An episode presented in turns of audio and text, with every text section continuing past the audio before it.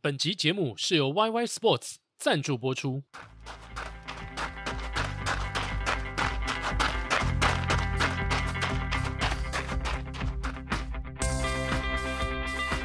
欢迎收听这集的跑步不要停，跑步不难，难的是穿上跑鞋离开家门的那一刻。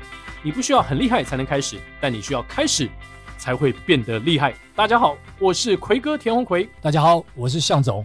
跑步不难，但在三级的情况之下，戴口罩出去跑吗？哎呀，恐怕很难呐、啊。向总真的戴口罩出去跑了吗？没有啊，我们谨遵防疫原则，哦、一家老小全部都在家里自主运动，不管做核心啦，哦、不管做肌力啦、哦。那你们家有那个飞轮？是、哦、是是是是是，配备齐全啊。是，然后我我们这个飞轮是这样子哦，以前买的时候呢。买完了，本来想说要好好做练习的，结果大家都不用，摆在那边变成洗衣架哦，不是，是晒衣架。然后呢，最近刚好遇到了这个真正的 work from home 的情况之下呢，哎，出不去，第三级防护嘛，那我们尽量不要去。影响别人或被别人影响，所以留在家里运动。诶，这时候就是大家的这个好伙伴了哦。我们就轮流做核心的做核心，做肌力的做肌力，然后轮流上去骑个十分钟、二十分钟、三十分钟不等。好，那这时候呢，虽然没有出去外面运动了，尽量用这个飞轮来保持的这个运动的习惯。那再者就是说，出去很可能会遇到很多的这种疫情的状况嘛，有可能你传染给别人，有可能不小心不知道在哪里被别人传染。好，所以在这段时间呢，我就谨遵这个防疫的原则，都没有出门，完全都在家里运动啊，偶尔有时候就是去跑跑楼梯。啊，跑上来再坐电梯下去，但是只要出去之后呢，就完全戴口罩。哎、好，哎、说到这个呢，来请教一下我们今天的特别来宾。我们特别来宾是 YY Sports 的阿金，Hello，向总，Hello，奎哥，我是阿金，大家好，阿金好，阿金好，哎嘿，欢迎欢迎欢迎，阿金最近居家办公，但是你家里有这个车台或是有飞轮可以踩吗？不行，我是一个北漂族，所以我家比较小，是一个小套房，我现在能够做的运动就是把我的那些茶几啊什么全部搬开来，清出一个小小的空间，然后在那边比如波比跳啊、开合跳、伏地挺身，哇对。哇所以这段居家期间，其实对大家来说都还蛮辛苦的。那我也有朋友在呃网络上面分享说，他最近已经胖到他人生的一个极致了，没想到才几天就变成这个样子了。向总应该不会吧？还保持的不错吧？飞轮一天踩多久？保持的还好，但是只踩十分钟。对啊，因为就没办法踩太久啦。哦、对对，运动而已啦，不多。欸、阿金的波比跳应该不会太多吧？不会啦，我都是做那个秒数来计算，但是我会做好几轮这样。可是波比跳一下容易爆汗的、哦、那种爆汗，对对对对对对啊！所以我的那个运动的形态，它比较偏向我会在一个比较急促心跳的运动。的项目上面，嗯、然后可能会后面接一个比较轻松一点，嗯、然后之后在三十秒、三十秒这样间隔。OK，太厉害了！心率做了一些就是这样类似间歇的这样的调整。哇塞，那没有疫情的前面那段时间，你会在家里面做波比跳吗？完全不会，完全不会，就等于没有办法中的办法。对，我就现在很怕邻居会杀上，呃，应该楼下的邻居会杀上来，蹦蹦蹦蹦蹦蹦的，要抗议对，那还好啦，因为至少是你没有跳绳吧？我没有跳绳，我没有跳绳，那应该 OK 啦。那我们今天为什么会请？阿金来我们节目呢，主要啊，阿金现在居家办公，现在有一个他工作范围内蛮重要的任务，就是要让大家来参加第五届的 Who to Coast。对，没错，Who to Coast 在台湾已经迈入第五年了嘛。对，如果今年我们在克服疫情的困难之下的年底能够举办的话，今年就是第五届的赛事。嗯，那现在会不会很有压力，走在钢索上？因为台湾现在的防疫状况让大家会有点提心吊胆。有，我们这两周其实非常非常的紧张，就是看的一些现在的疫情的一些状况，然后还有我们自己公司内部的一些评估。但我们觉得近期的话，应该在大家的努力之下，我们还是应该可以守下来。嗯哼，对。哎，什么时候举办呢、啊？这个 Who to Coast？我们预计在今年的年底，就是十月十六号的这个时间点，就 Q 四了，不能说是年底。OK，十月十六号，对啊，也蛮凉。希望能够顺利的举办。不过说到 Who to Coast，其实在国外，它的发源地好像是在美国，是吧？对，在美国的那个奥勒冈州，uh huh. 其实 Who to Coast 呢，其实跟大家也简单的说明一下，就是其实 Who to Coast 这个赛事是来自于美国，我们算是把它的赛事的举办权限就从美国带到了台湾来做这样的一个举办。嗯、这个赛事的特色呢，其实它就是路跑活动，但它不像一般的路跑活动，大家在意的可能是一个 fun run 的五 K、十 K，或者是半马、全马，大家标准比赛的距离。它其实算是一个人车接力赛，算是一个蛮特别的一个赛制。人车接力是什么？人要跟车子接力吗？对，不是人跟车接力，不是人跟车子。其实它是这样子，就是我们讲到人车接力，我们先把词拆开来。接力赛这个词，其实大家小时候熟悉，应该都玩过大队接力嘛。嗯，对，像我们这种那种天生跑者，像这种这种，应该都跑过这种接力的比赛。但接力赛的形态，它其实是定点接力赛，就是我们会在操场上有四个点，小朋友可能一个人是一百公尺，那可能到成年的人的赛事会到可能两百阶、四百阶。对，那 Hula Cross 它把接力赛这个性质，它接力的过程就是人跟人会有交棒的这个动作。那为什么叫人车接力？其实这个赛事它的特色就在于它并不是这样把人放置到定点上，然后从头接到尾。它其实是有一个人跟车一起移动的过程。举例像现在第一棒是我跑，嗯，那奎哥你可能就是开着车载着向总。然后小夫亚当开着车移动到第二个点，等我跑到了第二点的时候，嗯、那你们其中一个人要必须要下来，不能放我一个人一直跑，一个人要下来，这样太残忍，对对对，太太过分。这像是小夫的作为，不是我。没有这个，我们晚点再谈。我有做小夫做过如此残忍的事情，是吗？对，但晚点可以说。好好，一定要讲一讲。就到第二个点的时候，就是会有另外一个人下来跟我交棒，那我就回到车上，那我就一车再往第三个点移动。哎，那可以这样子吗？就是中间，然后没有跑完第一棒，然后呃，中间就。换人家代跑，就下车去跑，不行。我们的整体的赛事的规则跟精神就是不行。Oh, okay, 你你如果 carry 这一棒，你就要从头跑到尾。那如果他半途中出了一些什么状况，比如说肚子痛啊或什么，我们会有一个既定的安全守则，就工作人员会去协助排解这些状况，okay, 然后看他是，比如说后面我们有个制定的规则，就是后面的公里数没有跑完的话，可能每一公里我们要乘以二十分钟哦，这个相对严苛的一个罚则啊，罚分的感觉。没错，没错，没错，对对对。哦，原来是这样子。那当时为什么会在美国兴盛起来，然后又？台湾为什么会想要引进这样的一个赛事呢？哦，这个其实是一个蛮蛮重要的一个问题。其实当时在美国呢，这个赛事其实它是到目前为止大概是有三十几年的历史。嗯、那在美国的时候，那时候在俄勒冈州，其实就一群老美，他们那时候就觉得说，跑步这件事情来讲，半马、全马对我来讲太简单了，太简单了，跑不够，我真的我太强了，我真的 不得了。嗯，所以他们就一群人开着车，就是我觉得我要跑到跑到受不了之后，我才要上车换另外一个人下来跑，然后一路跑到尾。就他们整整跑了三百六十公里。他们从 Hood Coast 这个名称由来，就是他们从呃奥勒冈州一个很有名的雪山叫 Mountain Hood，OK，然后一路跑到 Coast，就是波特兰海岸边，哇，从山上逆到海边，这样三百六十多公里的一个里程。是是是，对，然后只是这个赛事的由来是这样子。OK，后来就变成一个一种精神象征嘛，而且越办越大。一开始听说好像只有几支队伍。呃，响应他们来参加这个赛事，最早的时候，对，一开始好像就是类似他们是一群好朋友之间，像个路跑社一样，大概七到八支队，如果一个队伍带五个人的话，okay, okay. 我们这样计算，大概四十个人左右，他们就是开始玩这种很疯狂的这种东西。那这个精神，他们常从三几年的第一届举办到现在目前为止，他们每一年大概就一千两百队，而且一队并不像台湾的 Hood Coast 的五个人一队。他们一队是十个人加两个人开车，十二个人要参加这个比赛，哦、所以他们是玩的已经到一个就很疯狂、很淋漓尽致的那种感觉。而且我听说，好像那个一开放报名，就是比如说明年的赛事一开放报名，瞬间被秒杀。嗯、如果你抽到那个名额的话，你会觉得哇，你是可能全世界最幸运的一群人，是不是这样子？对，他们的报名机制其实就是非常的。有趣，就是我今天这个赛事，比如说假设我举办在今天是五月的二十四号，我举办完之后，隔天五月二十五号开始报名，然后当天就抽签，然后中签率听说大概就是一个大概一半一半左右，嗯、哇！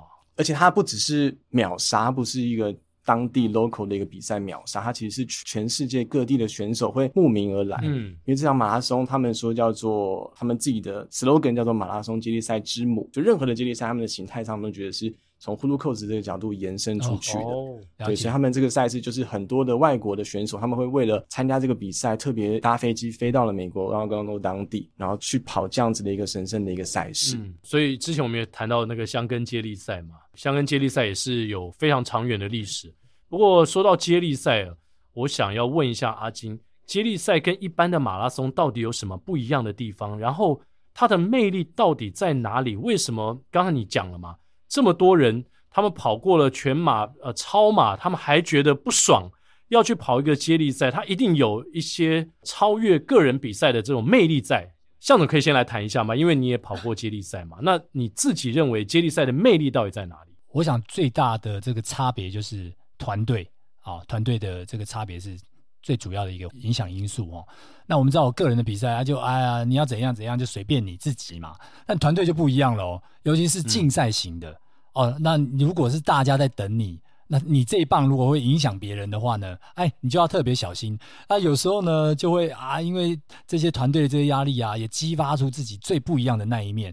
然后有时候那个像我们之前去接力赛的时候啊，还有人到虚脱的啦，然后到头昏眼花的啦，甚至甚至就整个昏过去的都有，你知道吗？就接力赛就是会把你自己的一切都拿出来，为了团队荣誉，然后你就会去力拼一切。所以同样的五公里，向总，如果你去跑一个接力赛，跟你参加。测五千，你觉得跑接力赛你会跑出百分之一百二十的能量？哦，会哦，一百二十，哦，当然哦，是哦，对啊，因为大家尤尤其我们以前那个接力赛的情况下是。全场，比如说你出那个操场的时候，全场在看着你。那、嗯、看着你的时候呢，肾上腺素一来吧，飙就把它飙下去了啊！所以我，呃，常常就是一下就爆掉，这也有可能。哦、但是你就是会把自己的这个潜力全部都逼发出来，然后为了团队荣誉，然后把自己投入下去。其实我觉得像呃刚刚向总说的，其实接力赛我觉得最大最大的重点，当然就团队是一个很重要的一个因素啦。那其实我们在看待这件事情上来讲，Hulu Cos 其实从团队角度方向，向总说的。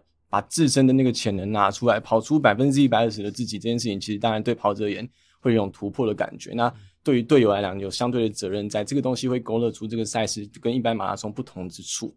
但有另外一个东西，我们的见解还有我们在连续四呃五年的举办四年的举办之后，我们看到的东西比较偏向是很多跑者会觉得 Hulu Cos 它是一种跑步旅游的那种形态，它是一个跑旅的过程。因为其实我们之前的赛事都举办在东台湾。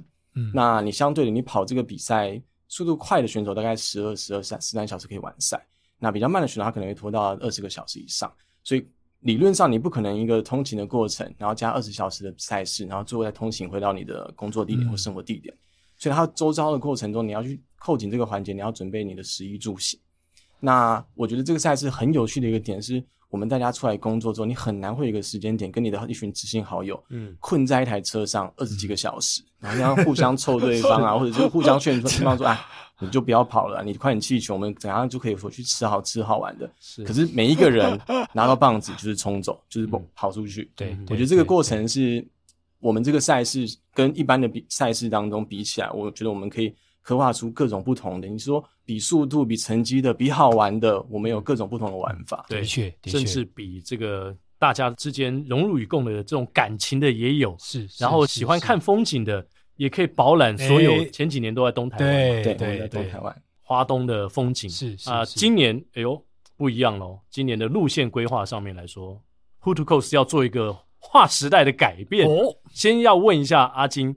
今年的路线改到哪里去了？怎么画？我们今年的路线其实现在在粉丝团上面就在操作这个路线猜谜的活动哦，猜谜，所以我们现在还不能讲。其实可以讲，因为我们已呃播出来的时候应该都是已经猜完，但我们路线会从南投一路跑到了新竹的南寮渔港，贴紧这个精神，我们要从一座山上面跑到一个海旁边。OK OK OK。那为什么会从花东拉到西岸这边来呢？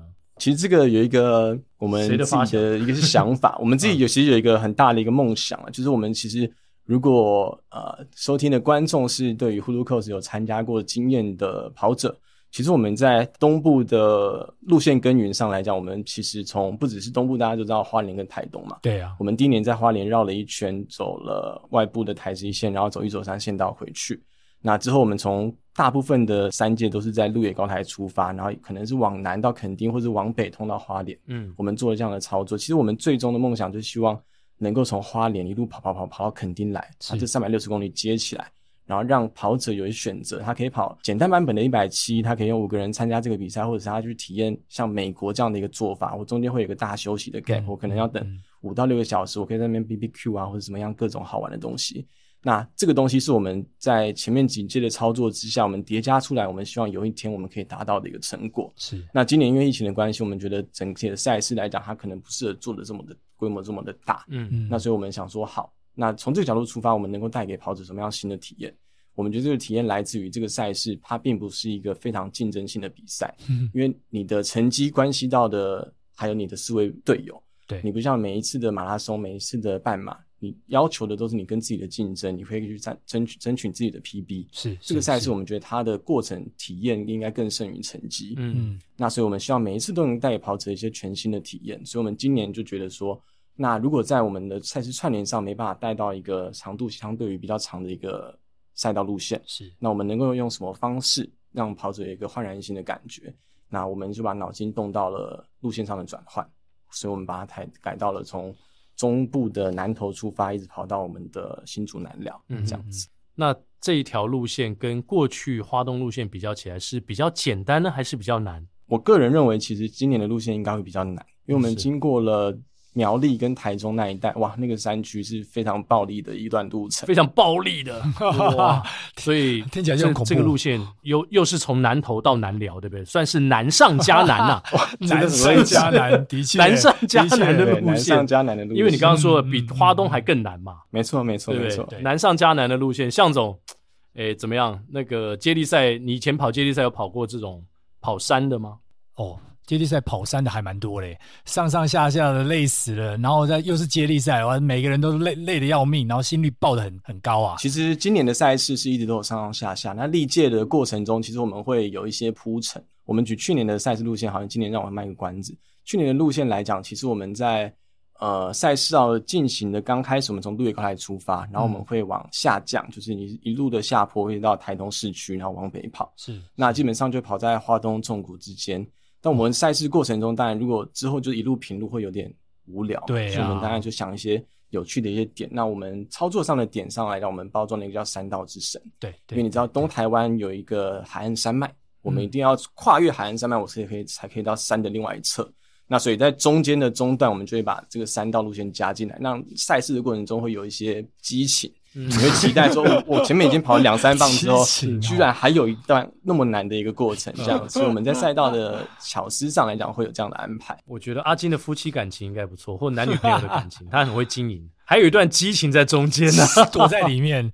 哇，这样子真的还蛮难跑的哦，上上下下的，上坡比较多吧？呃呵，上坡比较多，没错，一定的比较多，才才会有山神出现。对呀，对呀，哇，那不容易耶。那呃，Hood to Coast 在台湾办了四届哈。今年要迈入第五届，过去这几届参赛的队伍，就阿金你的观察是呈现一个什么样的态势呢？嗯，我其实我们这样子举办下来，第一届的赛事，我必须说，我们的举办的参赛队伍来讲，招募的是非常非常的辛苦。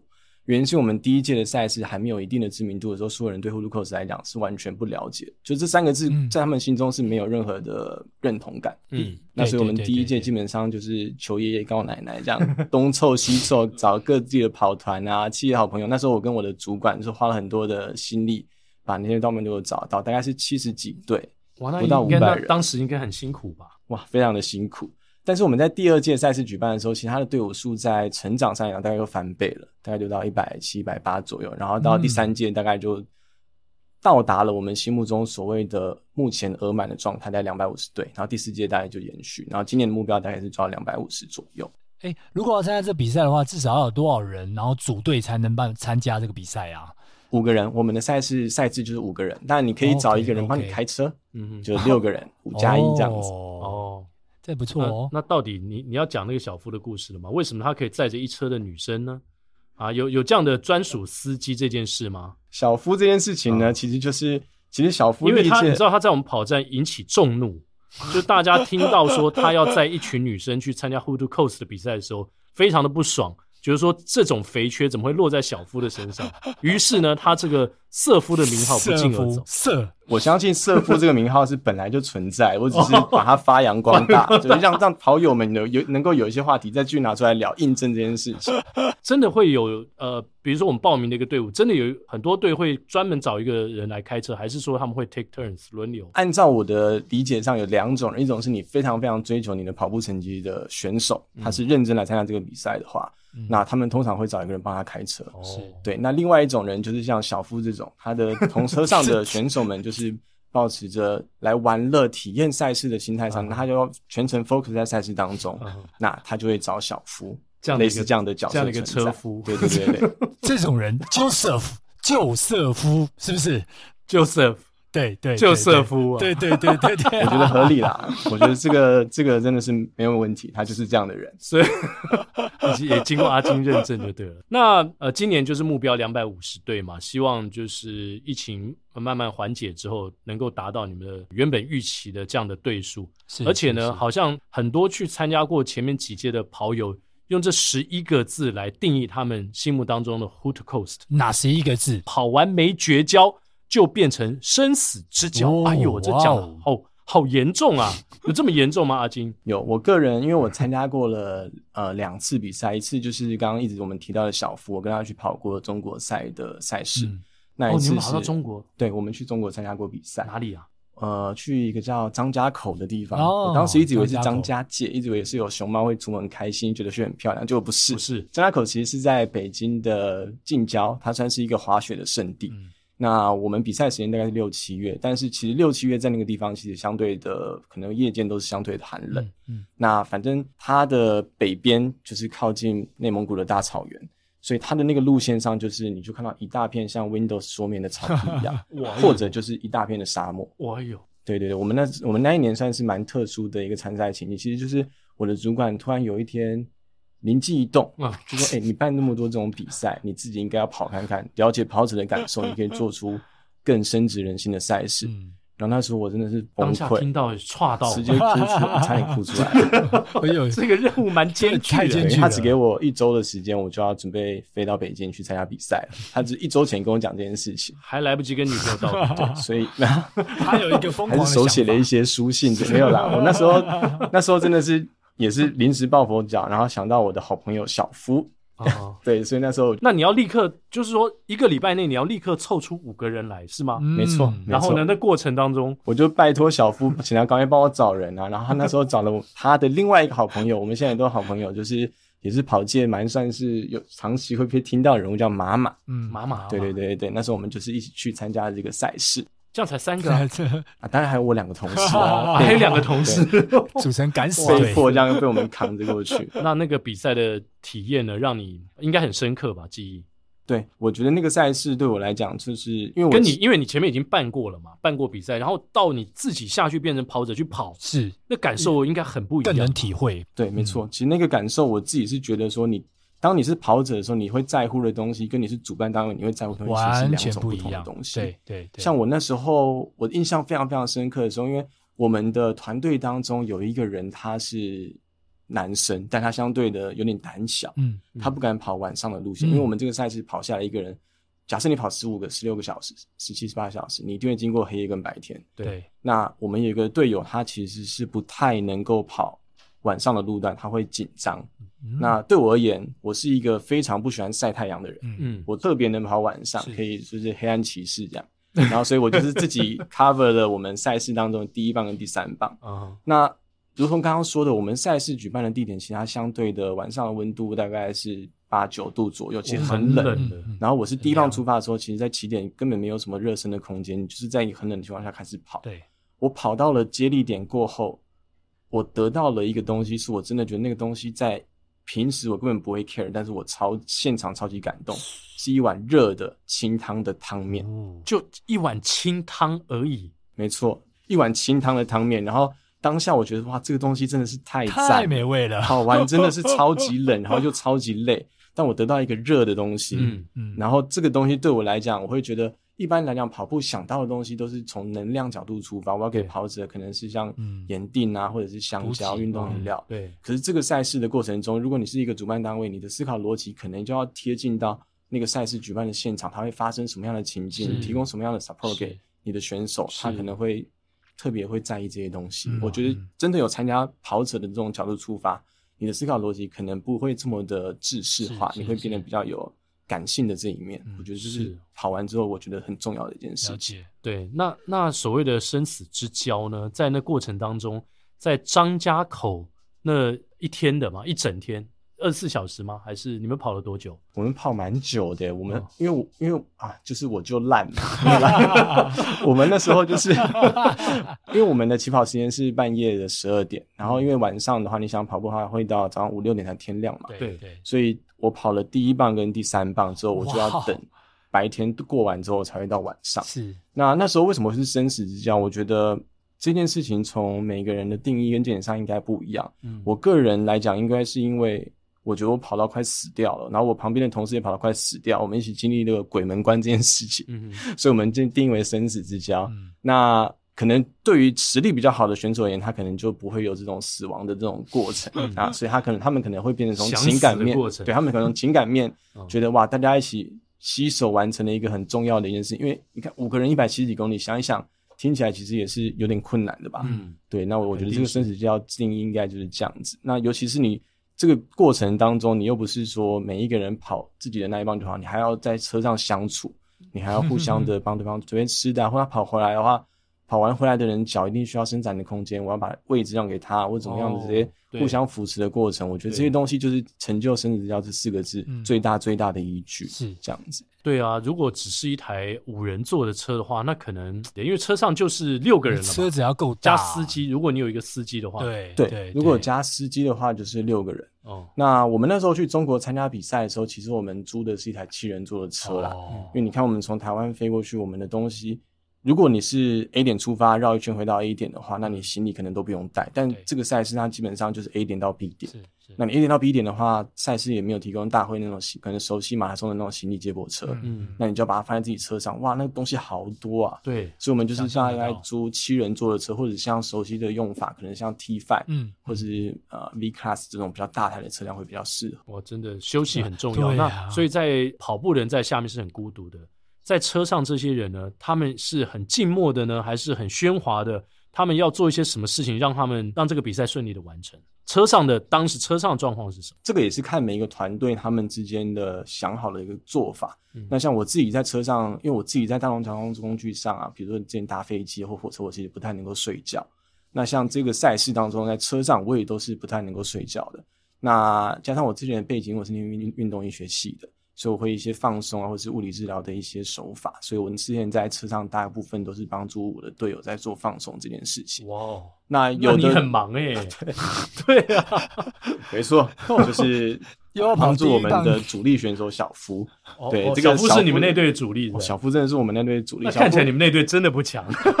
到到底是哪个主？是竹子的竹？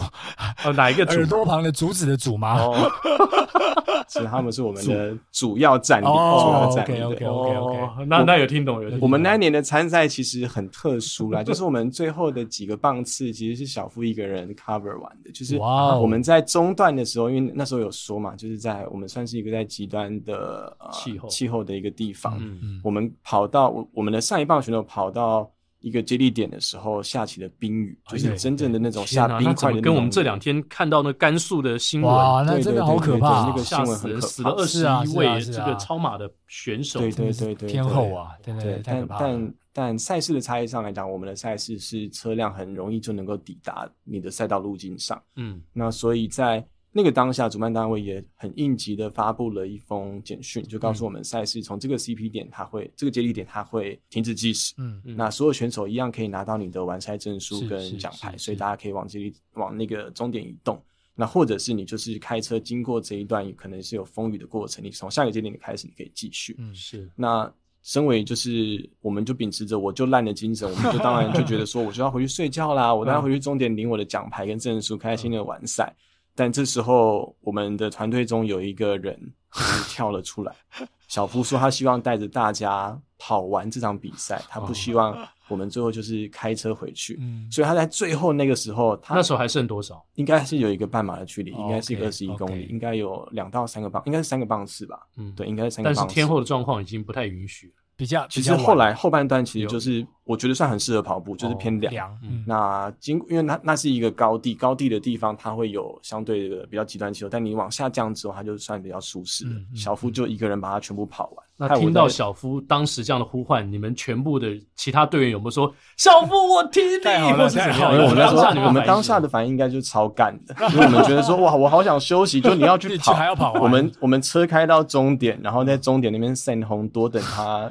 呃一个一个多小时吧。然后我就一直一直叫他带着手机去跑，他就死不要。那我们那边等超久。后来你们有没有拷问他说，当下你为什么小夫，你为什么会有这么自私的想法，想要跑完？我们都不想跑，累死了。没有啦，因为我觉得这个这个赛事一个很大的重点就是团队的默契跟沟通。那既然就是。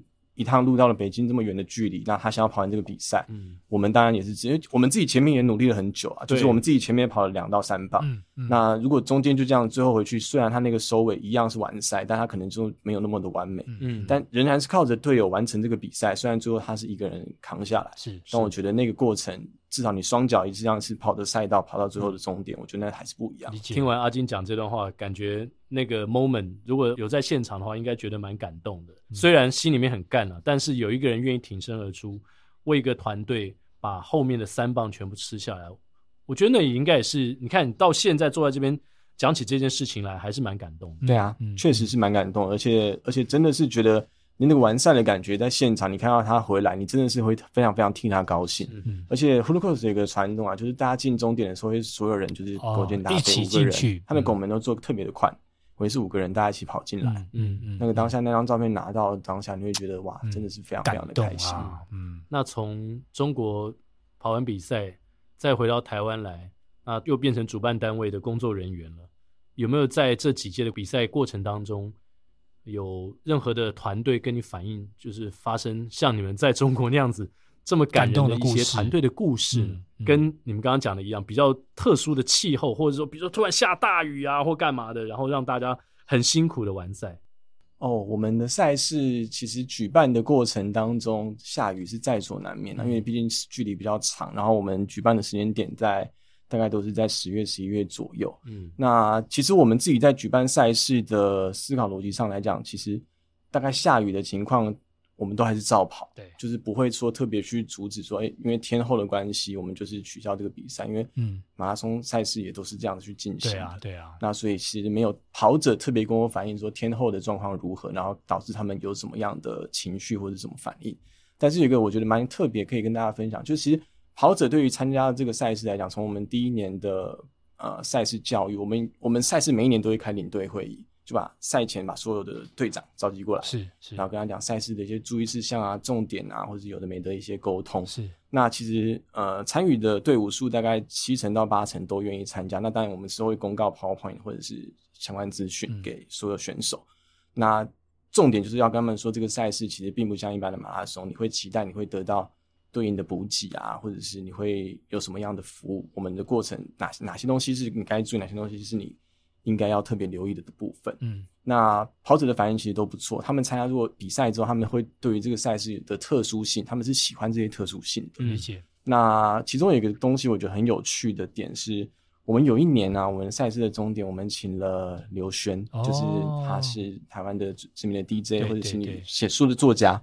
我们请他来我们终点帮我们做 DJ 的这个工作，就让跑者回来到现场的终点区的时候，他会有一些音乐的响宴去享受。嗯、是，那这个赛事我们操作下来，其实我当年对呃刘轩很抱歉，是所有的跑者到终点之后很开心。停留一下，他马上就想想回家了。然后在那一年过后的隔一年，刘轩就透过我们的业务直接询问我们说，他能不能够参加这个比赛？因为他说他看到了一些东西是他觉得不可思议的，就是这些人跑回终点之后，有的人甚至还哭了，就感动到哭了。大家五个人就抱在一起，他说哇，他很想要了解为什么会有发生这种事情，因为他现场就觉得说，怎么都没有留下来听啊，对啊，音乐的表演这样子。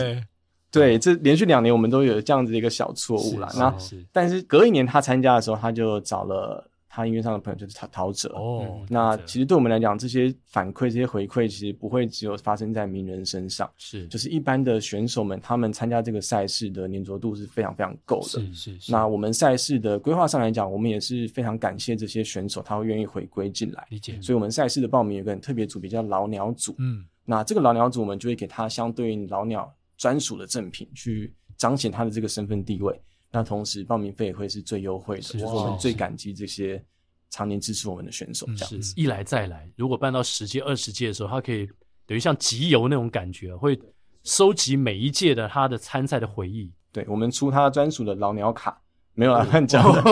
老鸟卡。哎，如果办到十届、二十届的话，也许这样的想法不会是空想哦。嗯，有可能哦。而且我听说，好像前几年你们还有特别办训练营，是不是？嗯，哦，对，就是，是就是说，那个训练营是跟一般跑我们台北马或者什么全马训练营应该不太一样，不太一样吧？我在想，我们的，因为我们引进这个赛事的那个当下，我们其实是想要把这个赛事的定位定义成是一个品牌，它不会是只有单场的比赛。那当然，品牌你必须要衍生出很多周边相对应的配套的一个东西。那训练营其实是我们在赛事的早年，就是第一年、第二年、第三年，我们其实蛮想尝试的一个一个重点。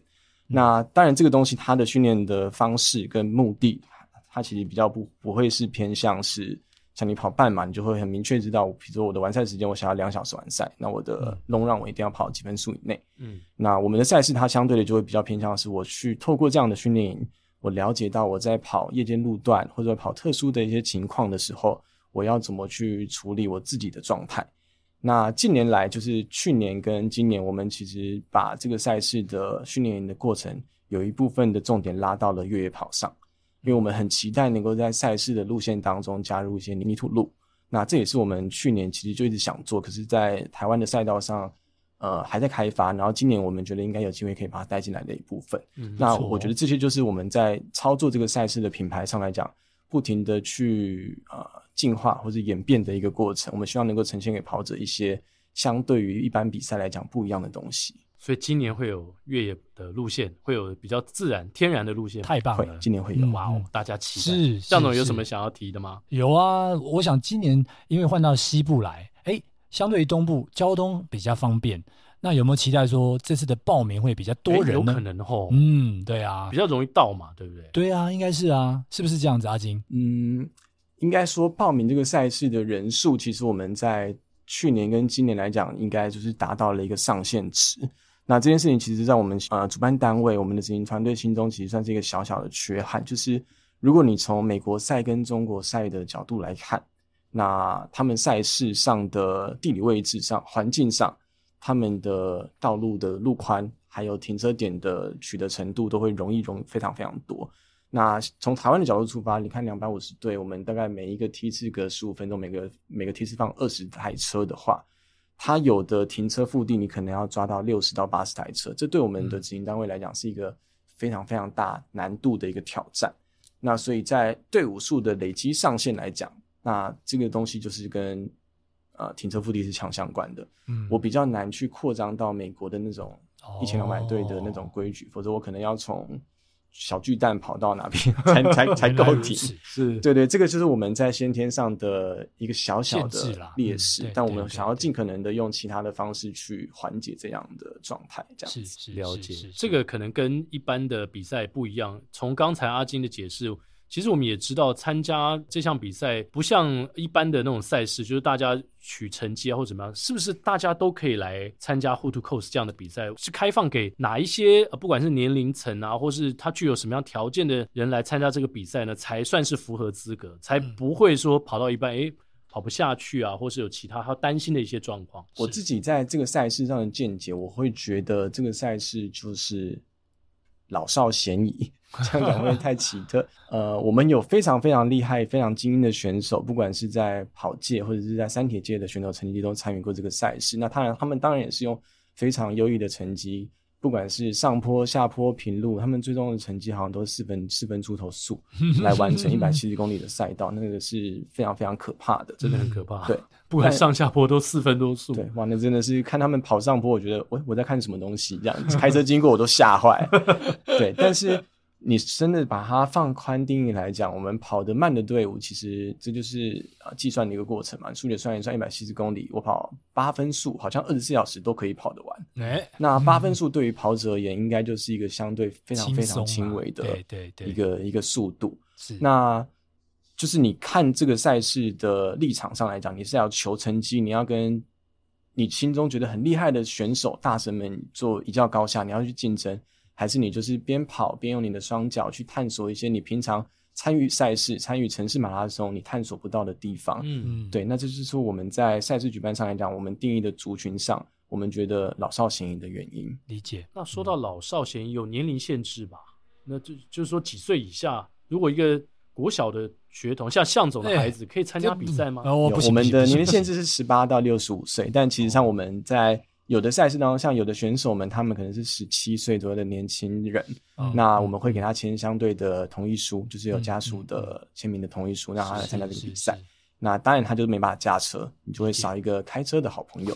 对，但如果你有驾驶的话，这件事情就可以解决。所以小夫的价值 又彰显了出来。哇哦，小夫，哎，哪里缺那个司机啊？哪一车缺司机？赶快打电话给小夫。小夫我找不到他，是不是打到森林跑站找朱经理？朱经理。但我想说，呃，这个。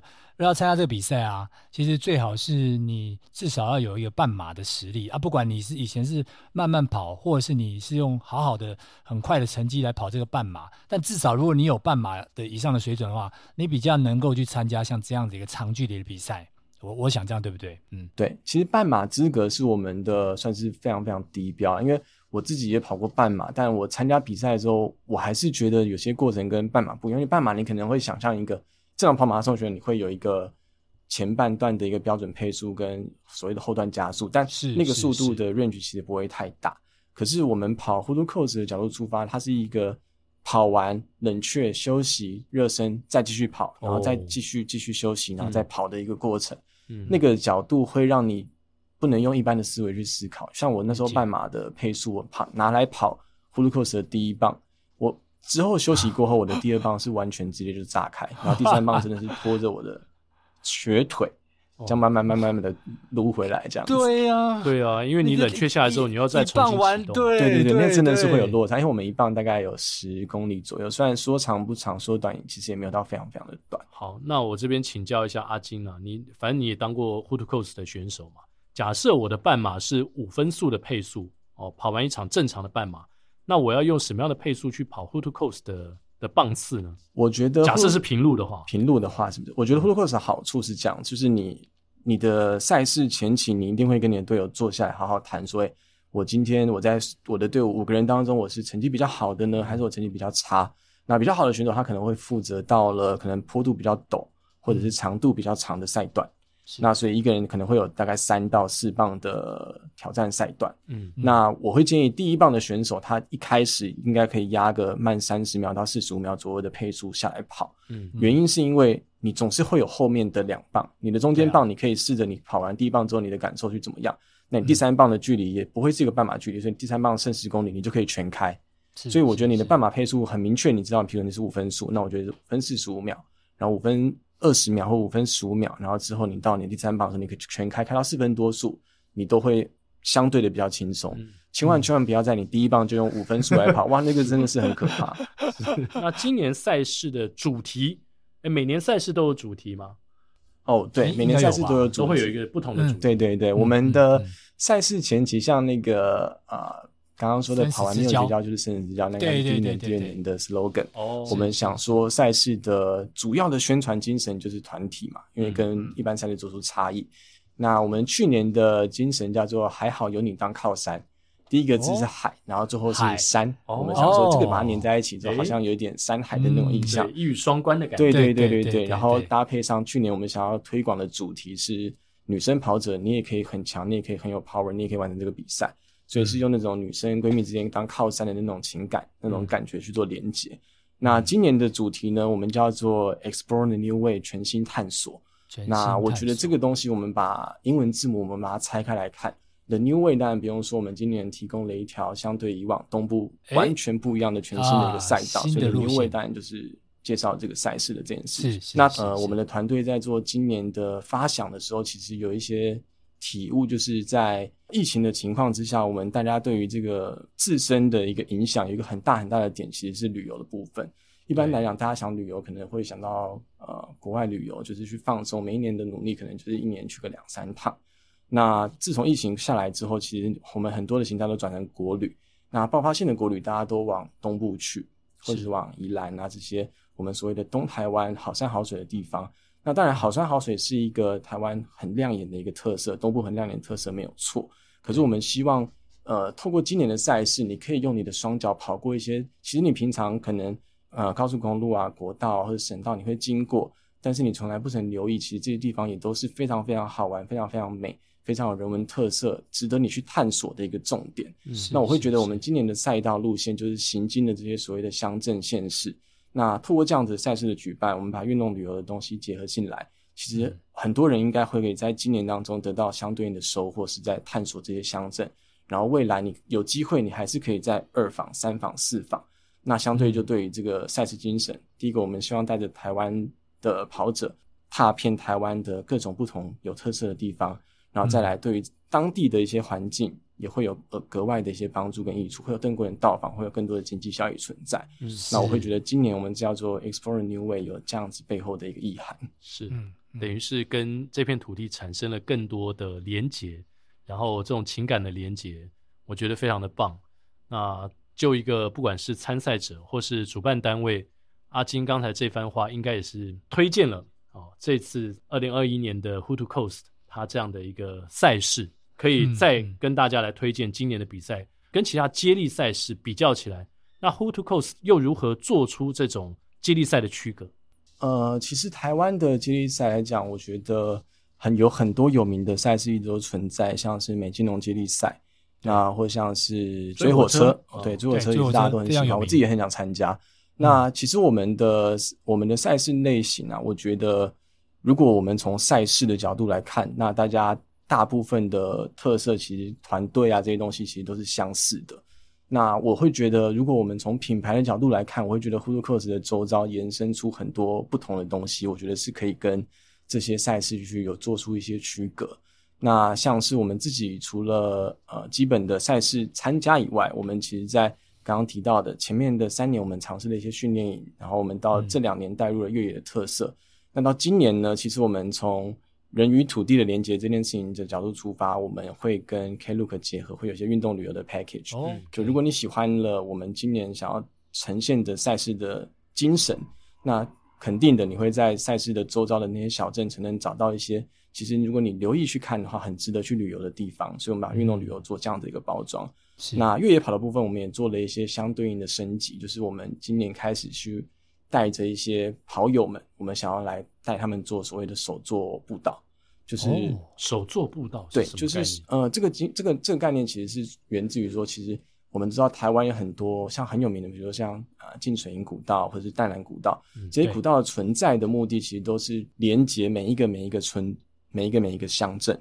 那这些东西因为可能是柏油路的开发之后，它后面都没有人在走，之后它就荒废了。嗯哼。那今年的主题叫 Explore the New Way，我们就希望能够从探索人文的角度出发，这些古道它其实当时的存在有背后的人文意义跟价值。近期来讲，大家都知道疫情的关系，我们尽量不要去人太多的地方的话，我们很多人会往山上走。那这些往山上走的过程，这些古道它的价值就会又会再度的被拿出来。是，那我们就是透过所谓的手作步道的这个立场跟这个活动，我们可以让更多人了解这个古道为何会存在。它当初可能是运送的是樟脑啊，或什么之类的。是是，是。那我们把这个东西只要把它做出来的话，我相信透过不同的管道、不同的媒体，会让更多人看到，会觉得呃，原来台湾有这么多有趣的地方，往山里走也是一个很好的选择。那我会觉得这个赛事跟其他赛事来讲，我们的周边其实相对是非常非常丰富的。是，那我想问一下，就是说现在的这个古道啊，是已经被你们手做出来了，还是你会带着大家再去把它手做出来？那现在我们赛道目前选定的那一段那条古道，其他相对的状态应该是非常良好的。那我们会去做的，可能就是相对它可能是因为一些关系，它可能需要除草啊或者什么的情况下来做的。对，但我觉得那个精神上那边的呼应是有连接性的。我们带跑友们跑过的那段路，可能也会有一些故事或者背后的一些原因。这样子，这个听起来就很有连接感了，很有故事感。我比较肤浅一点，今年的奖牌跟往年有什么不一样？因为很多跑友呢，其实。他们去跑一个赛事，他们就想要那个奖牌，或是那个完赛礼。嗯、今年 Put to Coast 的奖牌设计的理念是什么？哦，我们的奖牌设计理念呢，其实有一个呃蛮蛮大的一个故事，就是我们每一年每年的奖牌，我们都希望能够呈现出一些新的花招、新的 idea。那当然，第一年最基本的就是我们觉得这是一个团队赛事，所以我希望五个奖牌能够凑在一起。那每一个奖牌它有固定的角色，像我们第一年我们就是用了。大自然的元素，我们用了星星、月亮，然后太阳、云朵这些，你会看到大自然当中存在的东西，然后在赛道上你会看到的东西，我们把它代表每个奖牌的特色。嗯，那这个东西，这个五个拼成一组的这个概念，其实我每一年每一年都在尝试。那我觉得有一个很有趣的，就是刚刚提到了我们的赛事会有一个三道之神的挑战路段。嗯，那这个东西其实它背后会有一个，其实我觉得算是我们计划精神展现的一个呃样貌。嗯，就是其实三道之城这个路段，在我们第一年啊、呃、第二年筹备赛事的时候，其实我们在赛事路线上来讲，这一段的赛道都跑过之后，它是十七点三公里。嗯，但我们正常来讲应该是八到十二公里、十三公里，我们要找个接力点，否则那个人会跑太长。嗯，那大家都知道，如果跑到一个相对十五公里以上的话，我们一定要给他补水一些东西，我们才能够确保每一个选手的平安。但这一段就是扎扎实实，我找不到中间有停车的腹地。嗯，那我们在那个当下讨论了非常非常久，到底要怎么办啊，或什么要不要改整个路线改掉，不要经过这里啊，怎么办？那那个路线是寿卡，就是我们从南回的话会经过，骑自行车应该都知道，寿卡是一个非常挑战的地方。地方那相对那边的呃路线就是双线道，嗯、然后往旁边拐进去的话，有条小路可以通到垦丁的那个地方去。对对。那最后我们的结论就是说，我们要化逆境为助力，我们就把这个赛事定义为。当年赛道当中最困难的一段，然后赋予它三道之神这样的价值，然后给予每一个跑这一段的跑者一个专属三道之神的奖牌。是，那从这件事情的延伸出发，我觉得这就是我们自己在团队当中展现出企划价值，就是我们把一个相对于可能会是一个 trouble 的地方，我们把它用另外一个方式来把它解决掉。嗯、那从那次过后，其实三套之神就是这个赛事当中，其实呃大陆的赛事他们来。观摩之后，他们也把这个这个 idea 抓回去，回去他们自己有他们的三道之神的这个奖牌，在之后的每一年每一年赛事中呈现。那我会觉得今年的赛事的奖牌，我觉得肯定是非常非常有设计感的，而且我们还会有三道之神这个巧思，我们会另外有另外的展现。我觉得可以，大家可以期待一下。是是，的确听起来是蛮期待，而且你刚刚讲应该有它特别的意义在，只要去参加比赛，你大概就知道今年奖牌它设计的宗旨哦，它的。设计精神到底在哪里？是好，那 Hood to Coast 在美国有三十多年的历史，我想这几年引进台湾，应该对于 YY Sports 来说也是一个蛮新的尝试。我相信啊，品牌在这边呢，也希望传递一些讯息给台湾的跑友。其实，呃，YY Sports 其实算是近期它开始有一些崭露头角的一些动作，那就是我们的集团的品牌。那其实我们当初会想把这个赛事引进到台湾的主要原因，其实我们是。看到了跑者市场都在在一四年它那个开始大爆发，每一年大概都有七百到八百场的赛事，嗯，但是那个 peak 在后期，它其实在二零一九年、二零年开始慢慢的往下掉，呃，跑者这件事情的立场上开始有点收敛，就是以前可能兴起会是一些 fun run，大家会觉得我真的要每一年我想参加一场，但后面来讲，跑者他会开始去精挑细选，他想要参加什么样的比赛。对，那取而代之，取代那些短距离的 K 数的马拉松赛事，或者是 fun run 的东西是什么？其实就是跑团。对，那跑团这件事情，在我们的定义上来讲，我们就会觉得说，其实团队的东西在未来的市场上可能会有一些着力点。嗯，那于是 YY Sports 这个品牌就把 Coast 这个指标带回到了台湾的跑步市场上。那其实我们做赛事端的立场，其实比较偏向是希望能够透过赛事的跟消费者沟通，就是赛事的品牌是有品质的。那它背后集团的品牌也是应该是有品质的一家公司，有价值。那这四年半下来之后呢，有真的把这个价值做一个结合吗？还是说跟跑团之间合作之后呢，看到了是不是原本你们预期的东西在发酵中？有，其实呃，我觉得讲 YY Sport 的话，其实 YY Sport 的核心精神是让啊 slogan 叫让运动融入你的生活。嗯，呃，其实从具体的表现上来讲，YY Sport 的。呃，实体营运上来讲，还有一个零售，我们有个零售通路的一个管道。其实大家可以在外面看到类似一些呃 Nike 啊，或者是 Converse 的门市，其实它背后的经营者其实就是 YY Sport。它其实在员工的 badge 上，它就是挂 YY Sport 的识别证。那这些东西从是最基本的跑者、运动员，呃，想要运动的人，他从最基本的基础服饰的选择、鞋款的选择上来讲，YY Sport 其实就开始出现在他的生活当中了。那像刚刚提到的，我们会有。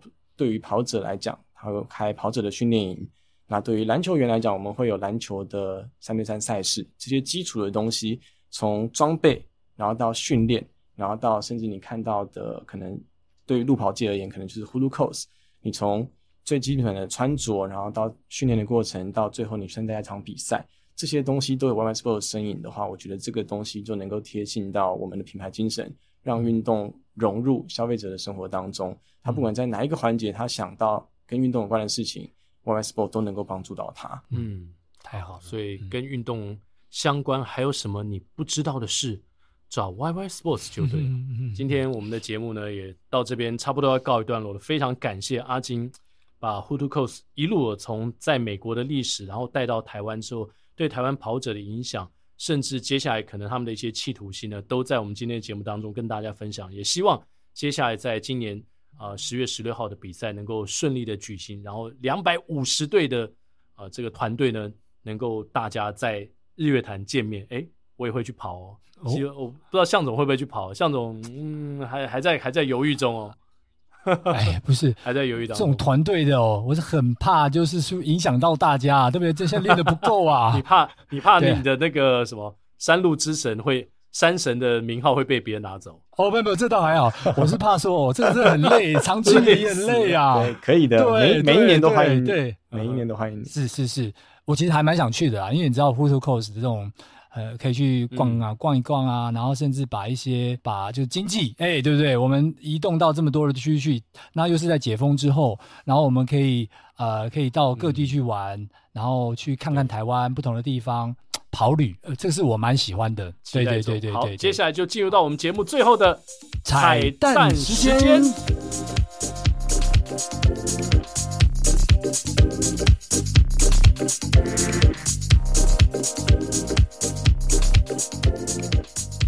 今天我们彩蛋时间要唱的这首歌呢，是哎，又是陶喆啦。为什么我们要唱陶喆的歌？为什么？因为我们今年经过了许多的小镇。哦，还有嘛？上次你说陶喆有来参加过，对，陶大哥有参加过我们去年的赛事，哎，前年的赛事。所以我们今天要 dedicate 这首歌给陶喆《小镇姑娘》，因为我们 今年会经过非常多的城镇，是。还记得多年前跟你手牵手，你都害羞的不敢抬头，只会傻傻的看着天上的星星。你就是那么的纯净。直到你收到上榜的通知单，我的心里都变得很乱。不只为你而高兴，还为自己忧愁，只好就放你走。不明白，不明白。为什么我不能放得开，舍不得这个爱？你是一生一世不会了解。我明白，我明白，在我心中你永远存在。或许你会有一天怀念，可是我已不在。来宾请掌声鼓励。陶喆的《小镇姑娘》。在这首歌声当中，今天的跑步不要听就要跟大家说声再见喽。我们每周三早上八点同一时间，大家空中相见啦，拜拜，拜拜，大家保重。